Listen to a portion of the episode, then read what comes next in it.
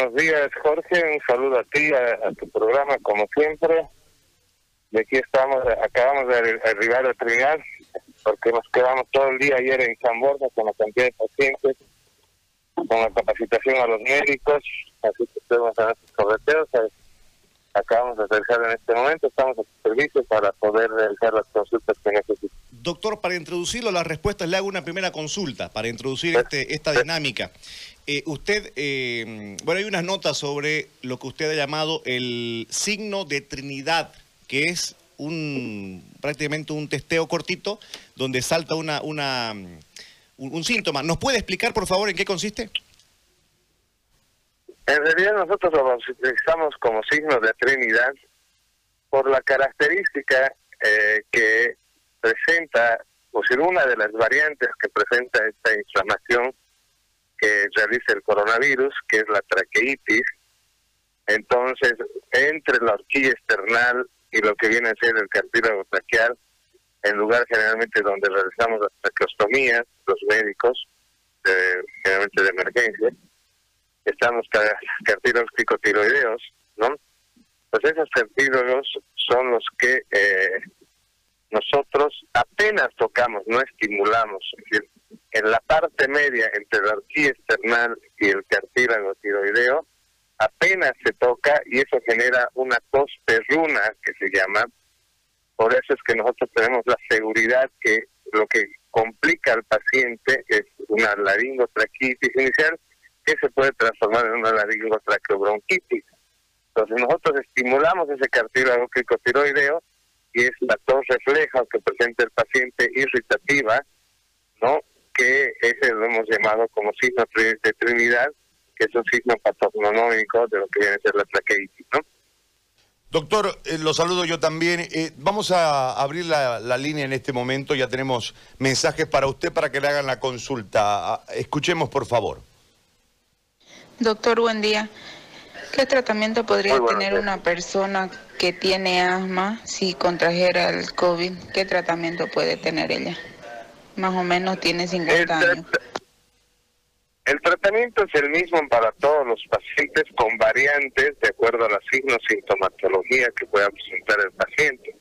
Todos los pacientes, de acuerdo a nuestro protocolo, deben iniciar con un ibuprofeno y con un antigripal y en base a eso se debe contener Fíjense que si nosotros hacemos analogía con lo que dice la bibliografía de laringotraqueobronquitis virales que se da sobre todo en pediatría, nosotros podemos ver que eh, el tratamiento de una laringitis grado 3-4 es con corticoides, ¿no? Entonces, generalmente cuando el paciente presenta laringitis, también la bibliografía habla que los pacientes asmáticos o con tendencia a realizar hipersensibilidad, esto quiere decir reacción antígeno-anticuerpo, son los que pueden generar todo el cuatro laringo, eh, traqueal y bronquial.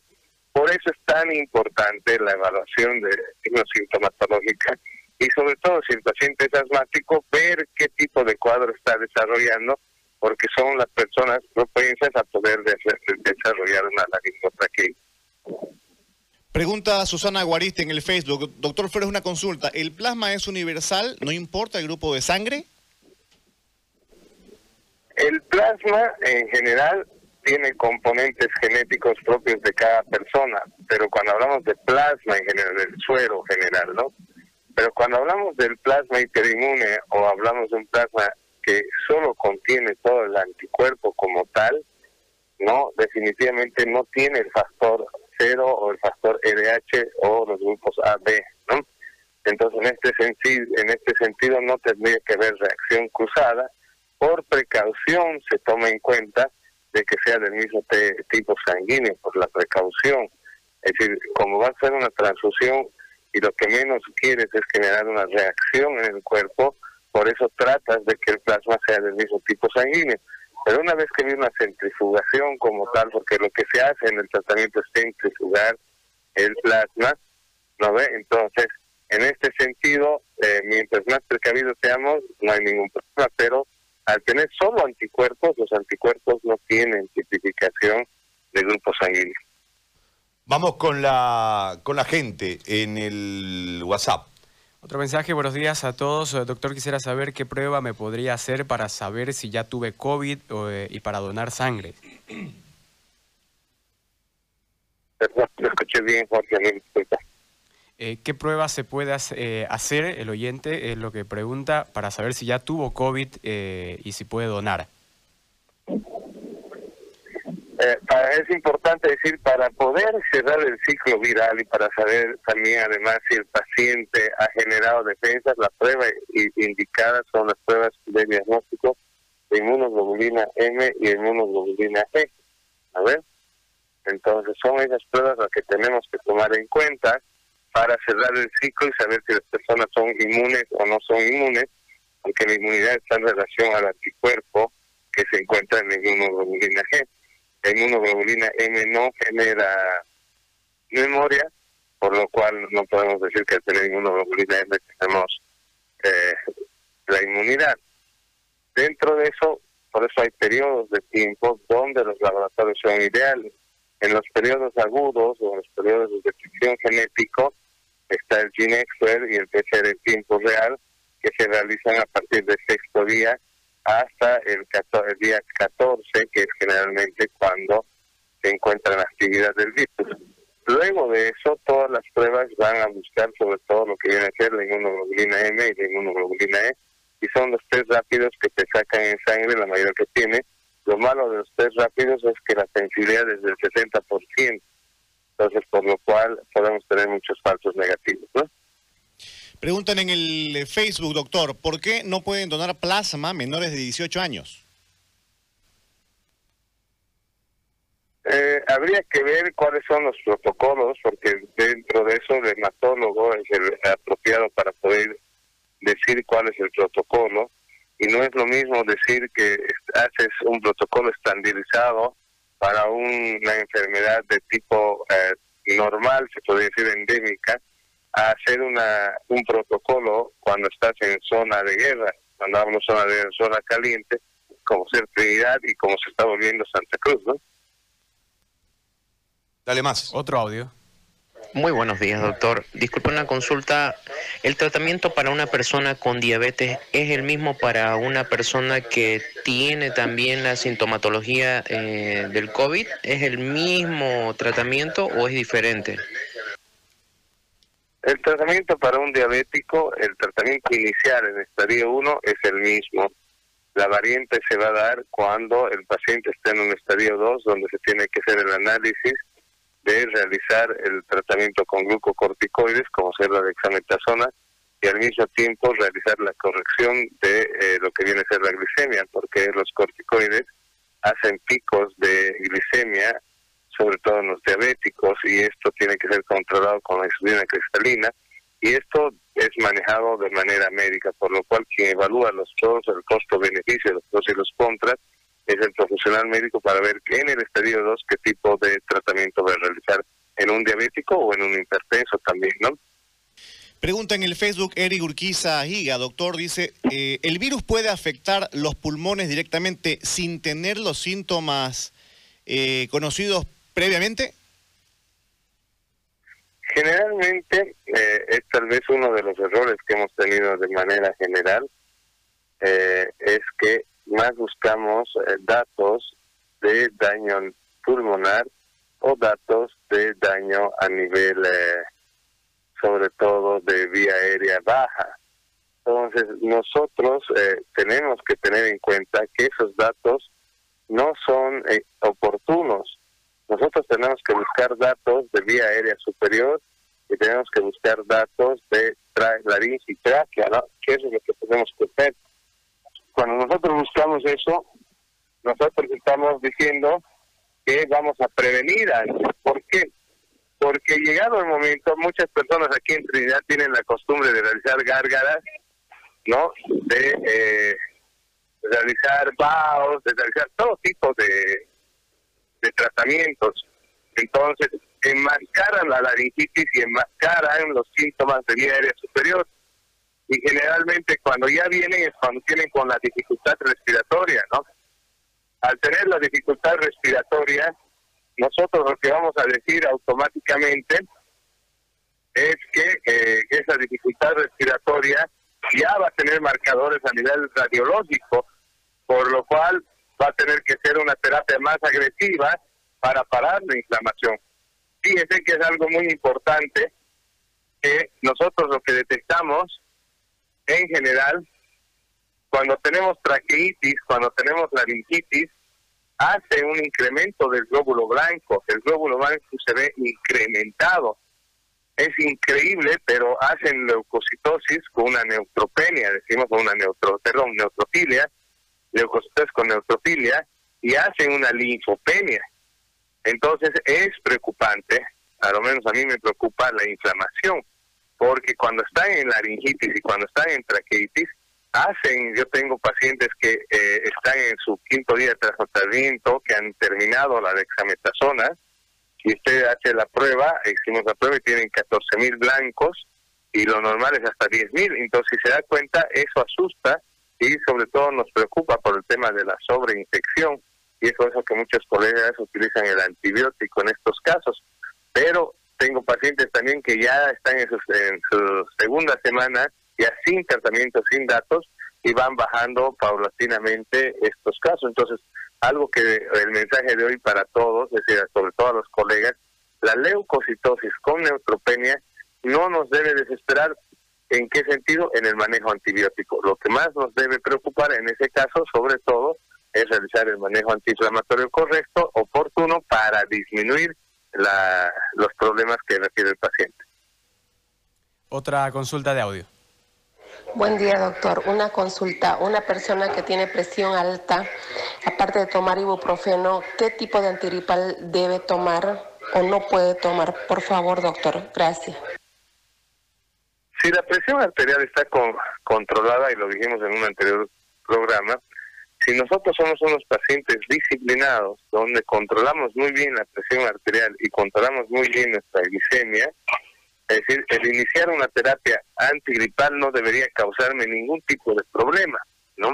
Porque se supone que estoy con un metabolismo basal.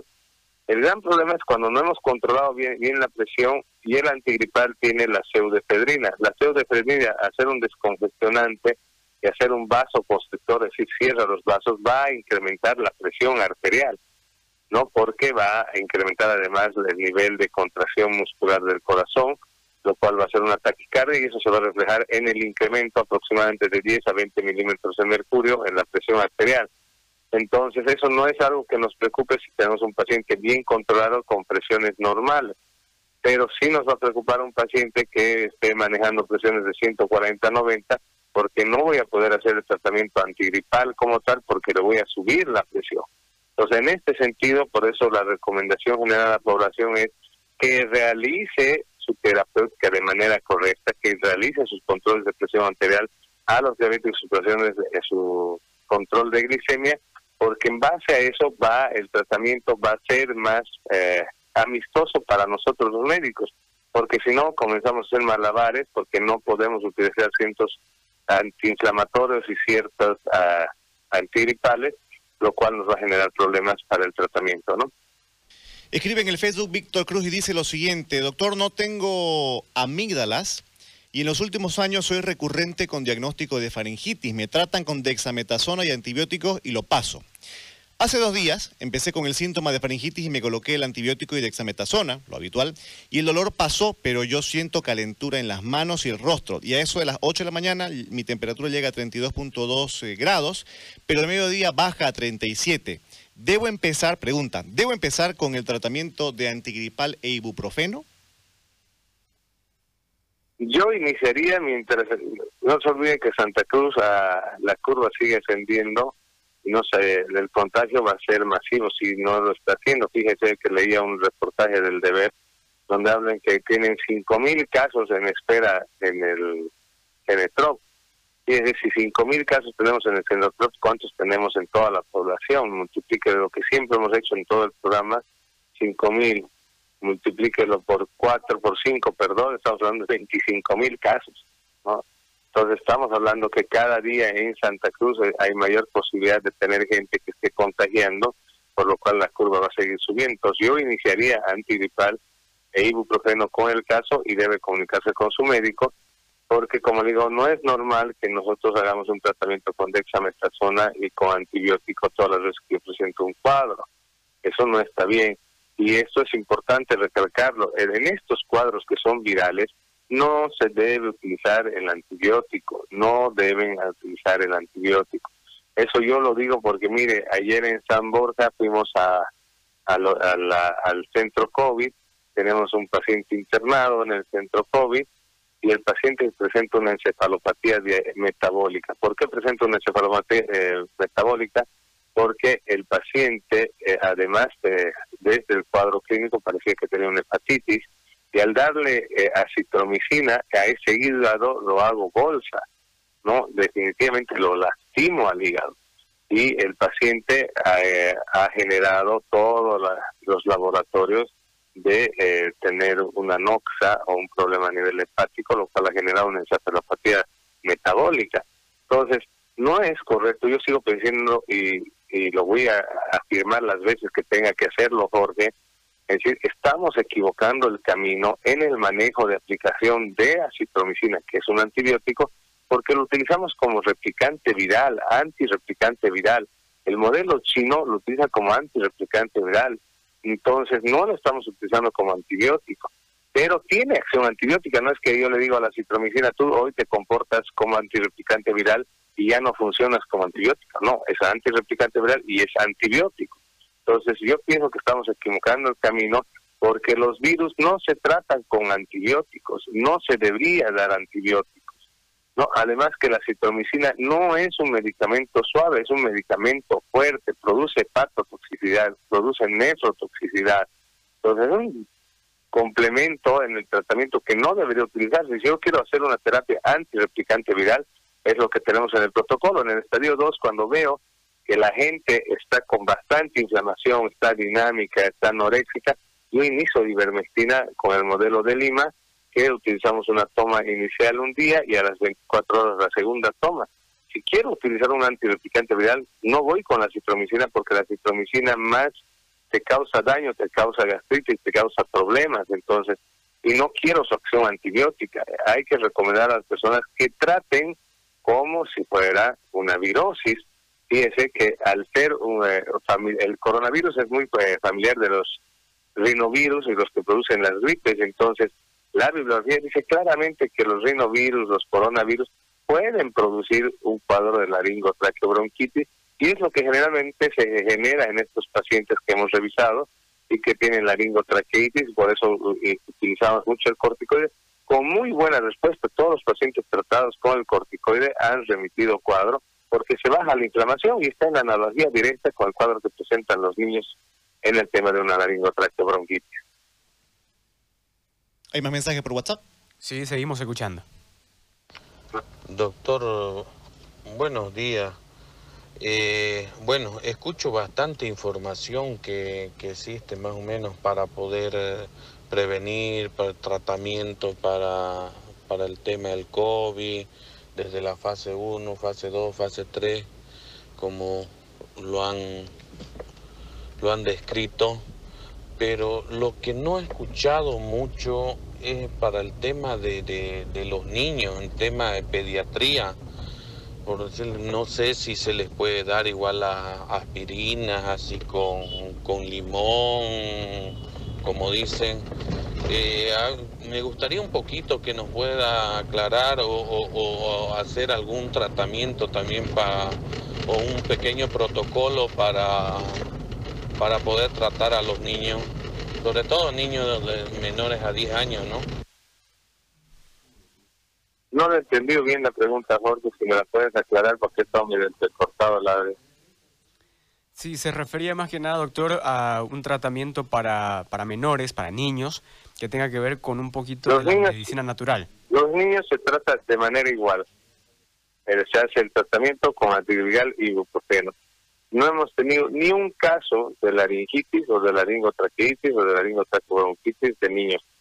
Por eso llama la atención el comportamiento del virus, porque sí produce esto en personas adultas, ¿no? Pero no en los niños, no. Los niños con 48 horas de tratamiento con ibuprofeno y antigripal, es esa menor dosis, ¿no?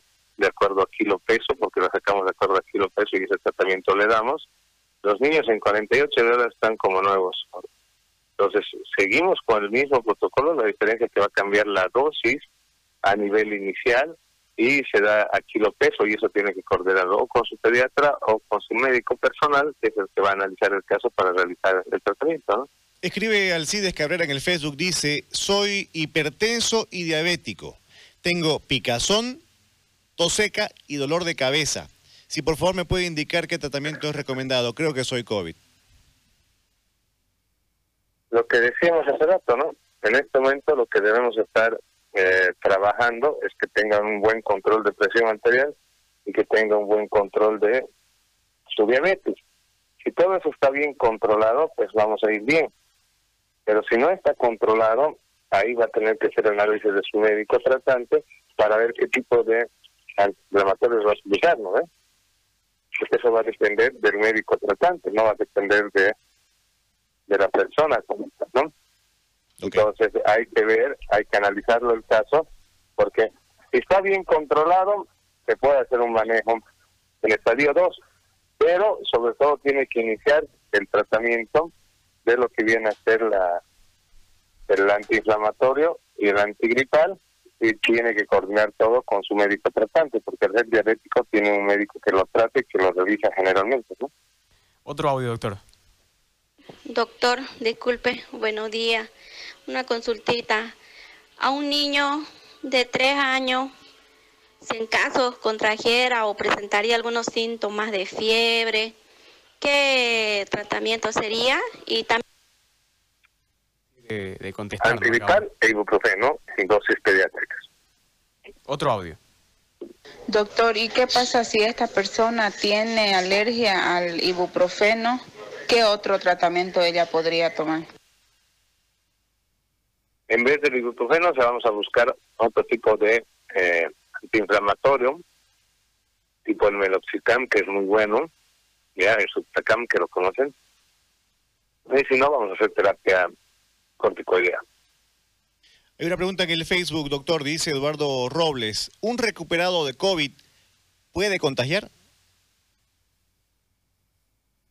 Generalmente, pasada la sintomatología, en siete días, siete días aproximadamente, la carga viral baja a menos de 100.000 copias, porque 100.000 copias es el umbral para comenzar el contagio.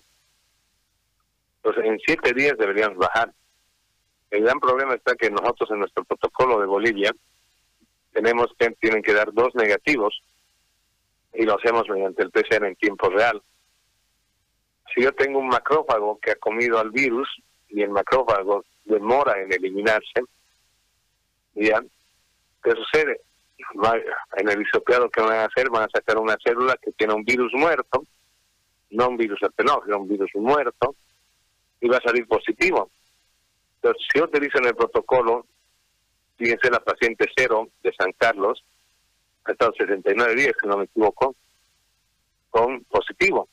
Pero no es porque no tengas el virus activo, sino es porque hay material genético del virus en el cuerpo. No es lo mismo trabajar en Trinidad y en Santa Cruz, porque eso ha hecho que se contraiga más el sistema de salud. Das positivo, hasta que des negativo, si fueres como a la paciente de San Carlos, significa que va a estar dos meses y medio fuera casi del rodeo cuando la gente necesita la atención oportuna. Entonces yo creo que se tiene que hacer un análisis sobre el protocolo y una vez que me he vuelto asintomático, pleno, sin ningún tipo de medicación, además, doy el margen de siete días y en base a eso deberíamos volver al trabajo, a nuestras actividades, porque si sintomatológicamente ya no tengo nada, eso significa que no hay replicación viral, eso significa que no hay inflamación, entonces me doy un margen de siete días para iniciar actividades. Otro audio. Buenos días, pregunta para el doctor. Eh, ¿Qué vitamina eh, recomienda tomar? No con los alimentos, pero yo estoy trabajando todo el día y tengo que comer lo que, lo que venga en la calle. Pero ¿qué vitamina me recomienda para mejorar mis defensas, para no estar automedicándome también con el bollo de vitamina? Esa es mi pregunta. Generalmente, generalmente, nosotros tenemos que hacer un análisis integral Y cuando hablamos de vitaminas, hablamos que son suplementos. Al decir que son suplementos, estoy diciendo que estoy pensando que ese paciente no va a poder adquirir naturalmente esa, esa complementación de vitaminas. Por ejemplo, una persona joven, unos niños, ¿qué tiene que hacer? No comprar vitamina C, las que hacen llenado de redoxón, no es así. Nosotros tenemos que ser el niño que tome mandarina, naranja, limón, todo lo natural. Complejo B, ¿dónde está? En la carne. Ácido fólico, ¿dónde está? En las verduras. Los que tenemos ya problemas en la absorción, y generalmente son las personas de la tercera edad, pueden hacer la suplementación con zinc, con magnesio, ya con vitamina C. Y generalmente el compuesto que tiene todo eso, que es una bomba vitamínica, yo lo llamo, es el Centrum, ¿no? El Centrum tiene una bomba vitamínica, pero después de eso el tónico Inti también es bueno, ¿no? Entonces, yo dentro de eso hacer una super suplementación para evitar el COVID, no es así, ¿no? Porque hay gente muy bien alimentada, muy bien nutrida, tomando todas las prevenciones y al final igualito se infecta, ¿no? Entonces no es por la inmunosupresión que te vas a infectar, te vas a infectar por el contagio, por el contacto que tienes y la carga viral con la que vienes. Por eso es que el personal de salud se complica más que cualquier persona. Doctor, una consulta. ¿Qué es la tormenta, qué es la, la tormenta de citocinas y cómo se produce en el marco del COVID? La tormenta macrofágica y la tormenta citoquímica es la producción de hormonas internas de nuestro cuerpo que activan para defenderse, activan el interferón alfa, activan el factor de necrosis tumoral, activa el factor agregante de plaquetas, activa todo porque como viene una inflamación fuerte el cuerpo se prepara para defenderse. Esas son las citoquinas. Entonces, a mayor inflamación, mayor posibilidad de ser una tormenta citoquínica. Fíjense, los pacientes que hacen laringitis y hacen tractitis ya están iniciando una tormenta, ¿no? Porque están preparándose para luchar. Es una reacción del cuerpo que se está preparando con todo para defenderse es ahí donde debemos bajar la inflamación porque el daño va a ser de nosotros mismos a nuestro mismo cuerpo, ¿no? Otra consulta. Buen día. los, en este sentido, eh, los enfermos con Chaga pueden ser donantes si son recuperados del COVID. Depende de la etapa del Chagas, pero generalmente el paciente infectado, paciente que no debe dar donación. ¿No? Pero eso generalmente son los hematólogos, los que manejan el banco sangre, que van a poder expresarte directamente sobre eso. Pero cualquier tipo de infección, paciente que tiene, no puede ser donante. Hay más eh, consultas esta vez en el, en el Facebook, dice Caterine Catalá. ¿Y una persona que tiene alergia a ibuprofeno, qué puede tomar? Yo nos he explicado eso hay que cambiar el antiinflamatorio y si no se puede cambiar el antiinflamatorio porque tiene alergia a todos los antiinflamatorios, hay que utilizar uh, antiinflamatorios esteroides. Otro audio. Doctor, una pregunta. En mi casa una sobrina tuvo el COVID, le hicieron la prueba, salió positivo. Ahora, a mí me dio unos dolores de cabeza el anterior viernes, dolores de cabeza y ardor en el ojo. No sé si eso sería una un síntoma de COVID porque el ardor todavía lo tengo. El dolor de cabeza, claro, se me pasa con el ibuprofeno. Pero yo tengo que tomar ibuprofeno y, y o, o, qué otra cosa me puedo poner al, ojo porque el ojo me arde. Me arde y a veces lo, siento caliente, la, parte de los dos ojos. Gracias.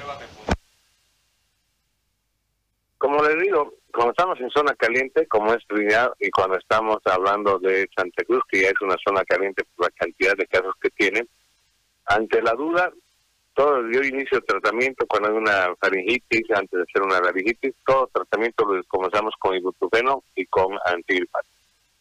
Eso es ante la duda. ¿Por qué?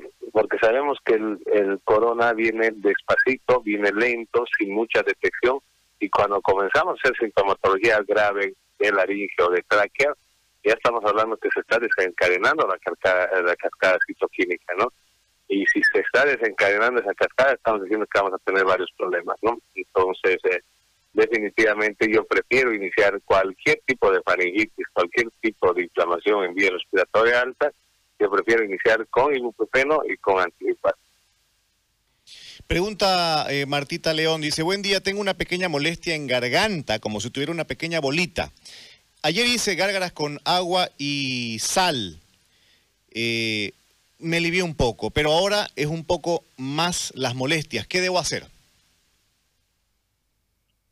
Yo sigo recomendando que, sobre todo en los casos de COVID, no se debe hacer gárgaras porque enmascaran el cuadro y además hacen más daño a su garganta. Dañan la mucosa. Y recuperar la mucosa de garganta no es de la noche a la mañana. Entonces ya de entrada esa mucosa está irritada. Segundo, si está con el COVID, enmascar el cuadro porque no puedo detectar la laringitis. ¿no? Ya no detectar la laringitis no voy a hacer un tratamiento oportuno. Porque si nosotros detectamos a tiempo la laringitis, hacemos tratamiento oportuno.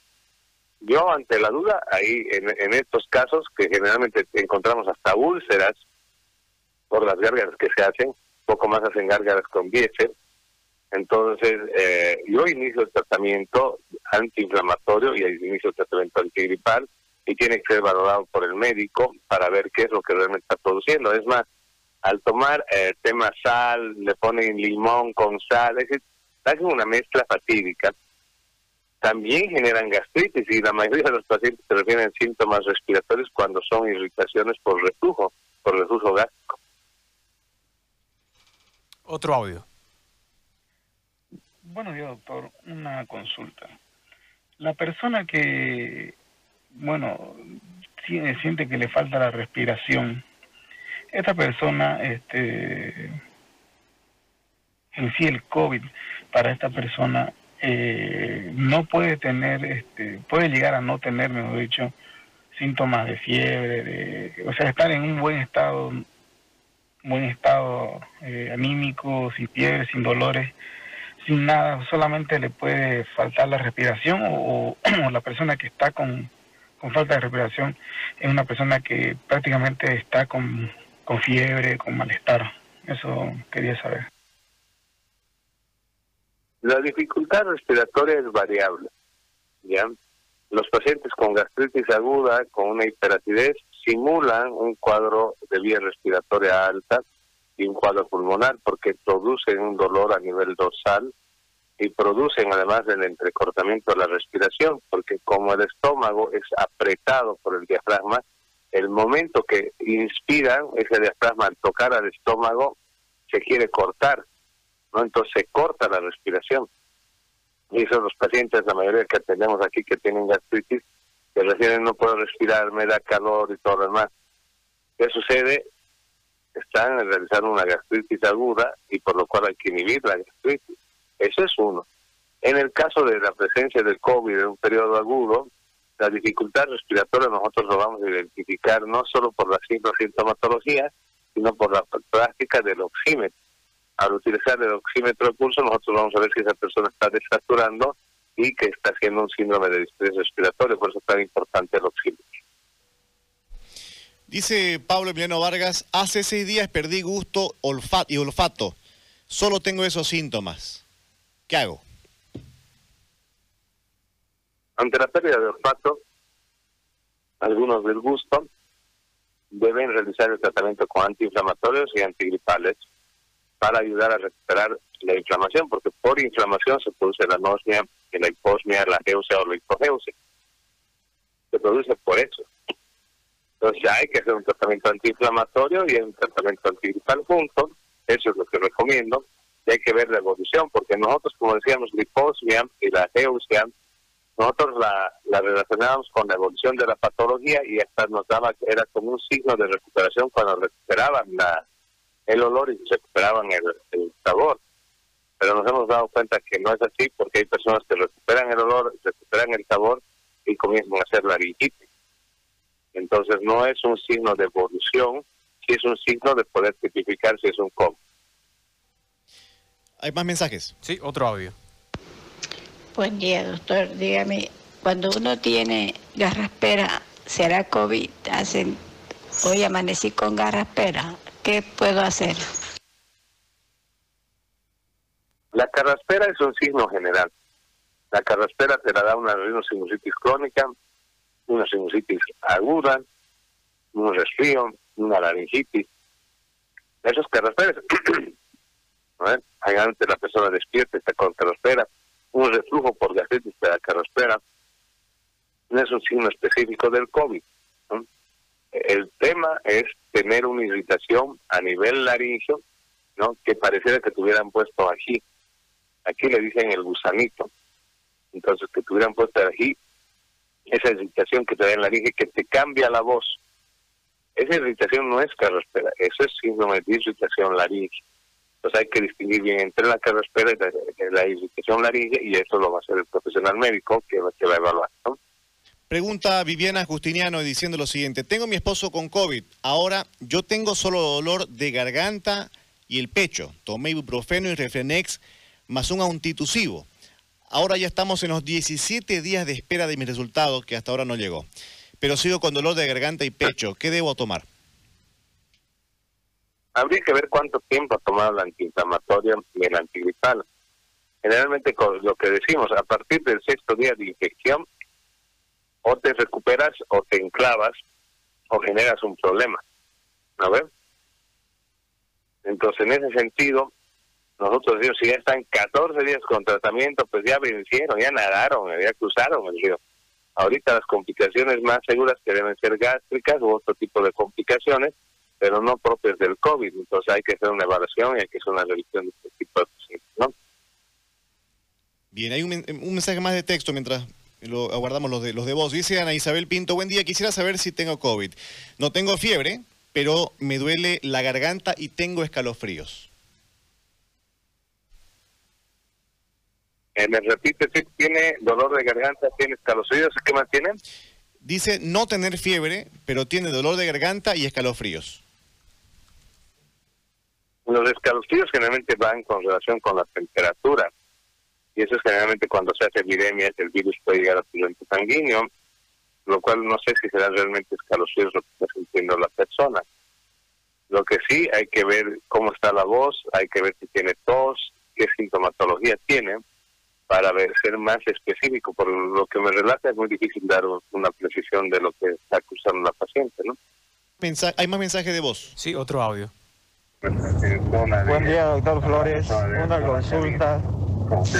¿Cuál es el tratamiento para un niño de 5 a 10 años si es que llega a contagiarse?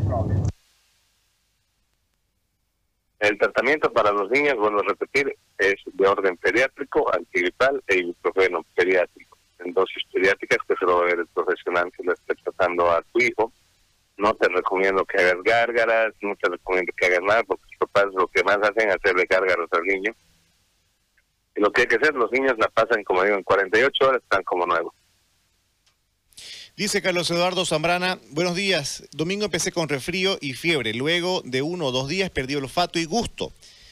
Eh, y solo empecé a tomar paracetamol y antigripal. ¿Qué más podría hacer?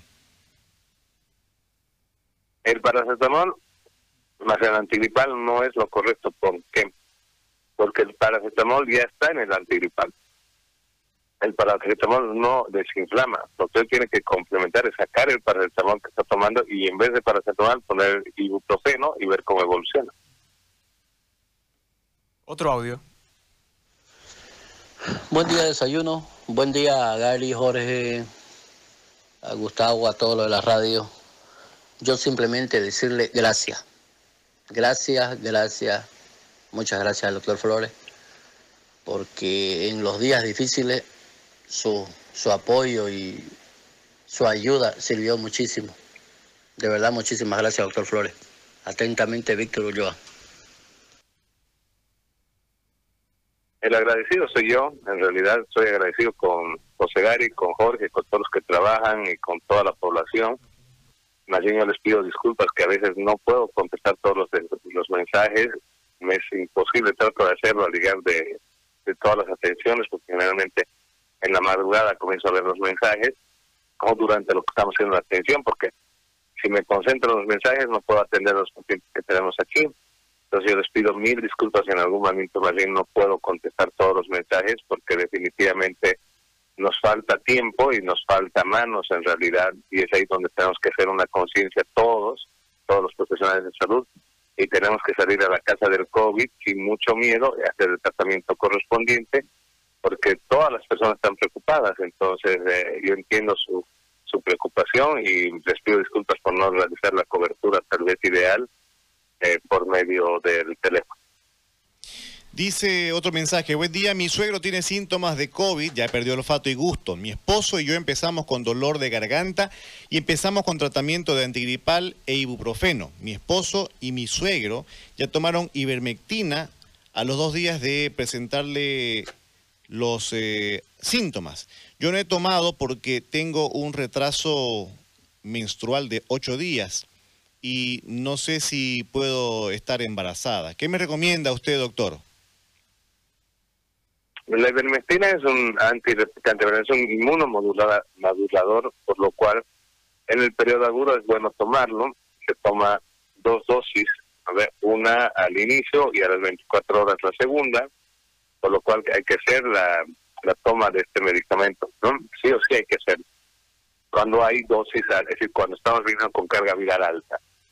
El tratamiento antigripal ibuprofeno es ideal. Si eso no contiene, tenemos que ver cambiar la terapéutica, pero generalmente la mayoría de pacientes contienen con antigripal y ibuprofeno.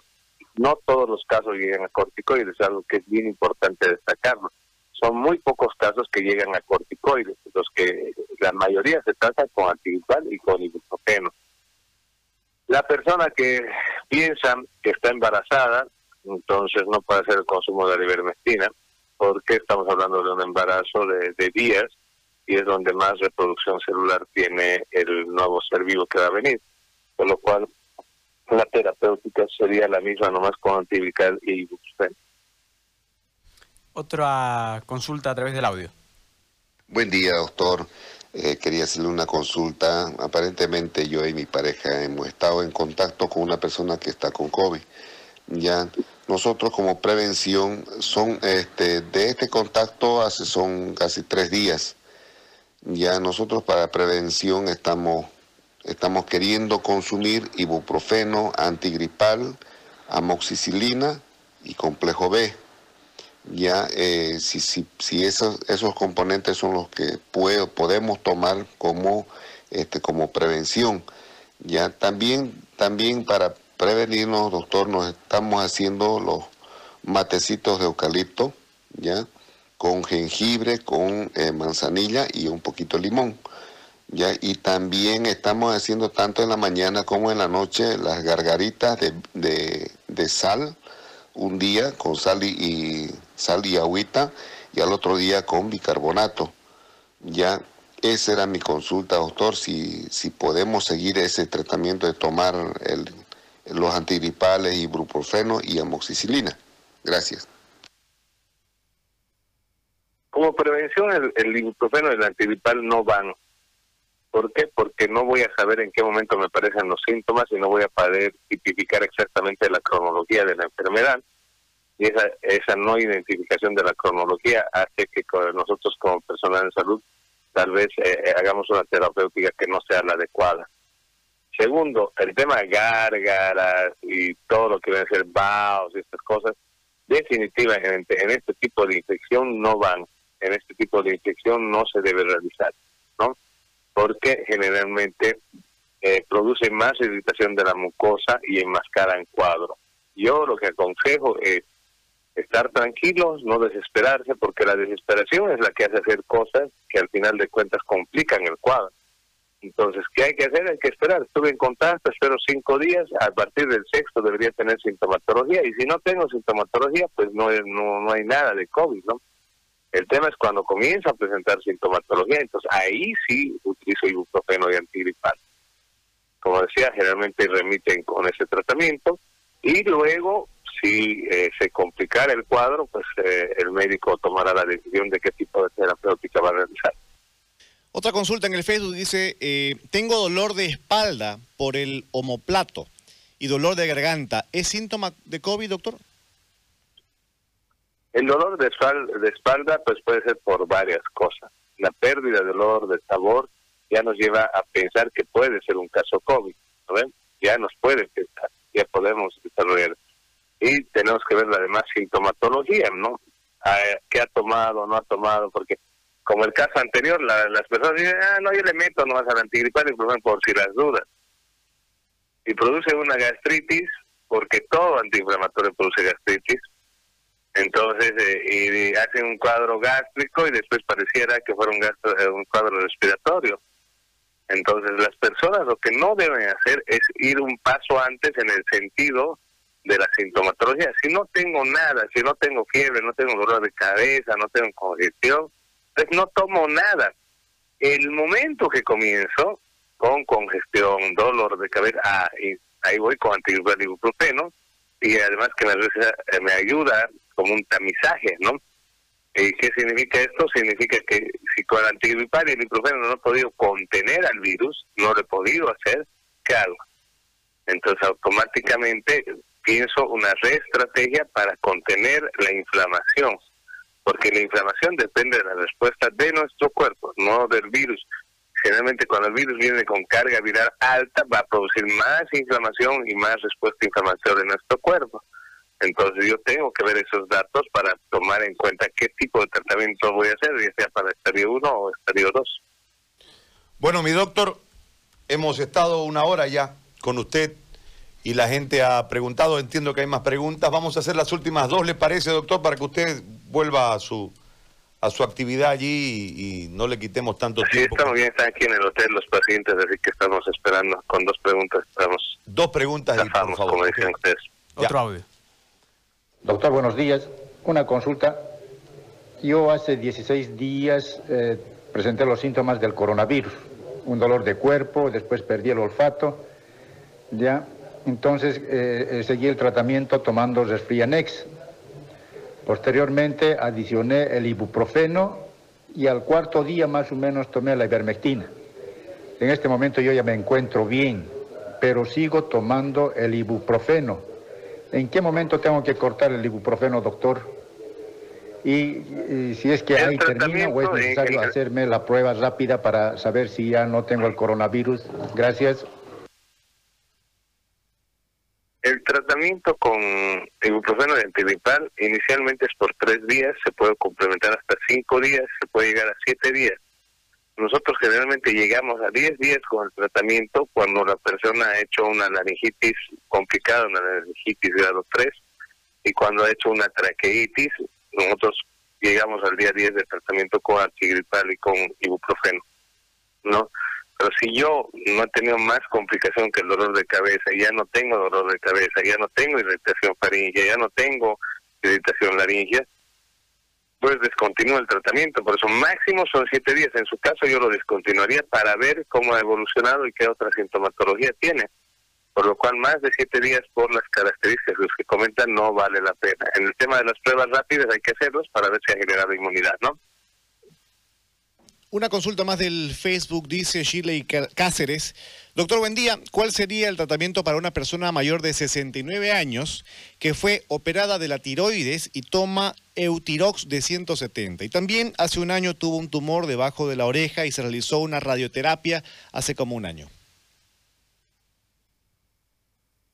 La terapia, es todo paciente que es tiroideo, pues hipotiroideo y que realiza terapia de reemplazo hormonal, ¿Por qué? Porque no está produciendo la T3 y la T4 de manera correcta, ¿no? Entonces, la terapia de reemplazo hormonal es solo para mantener un metabolismo basal. Entonces, no influye sobre el tratamiento que nosotros vamos a realizar. Eh, pacientes, tenemos pacientes, eh, una de las pacientes que realizó traqueitis es una paciente que eh, viene de una post-radioterapia, pero de seis meses pasados. En este caso, hacer seis meses es un tiempo que no nos puede generar complicaciones porque las radioterapias, las quimioterapias generalmente realizan daño celular, producen mucositis a, nivel de todo el tracto digestivo, por lo que hay que tener mucho cuidado en el manejo de este tipo de pacientes cuando el manejo ha sido agudo. Pero pacientes que han hecho hace mucho tiempo atrás, se los trata como un paciente normal y se hace la terapéutica como tal.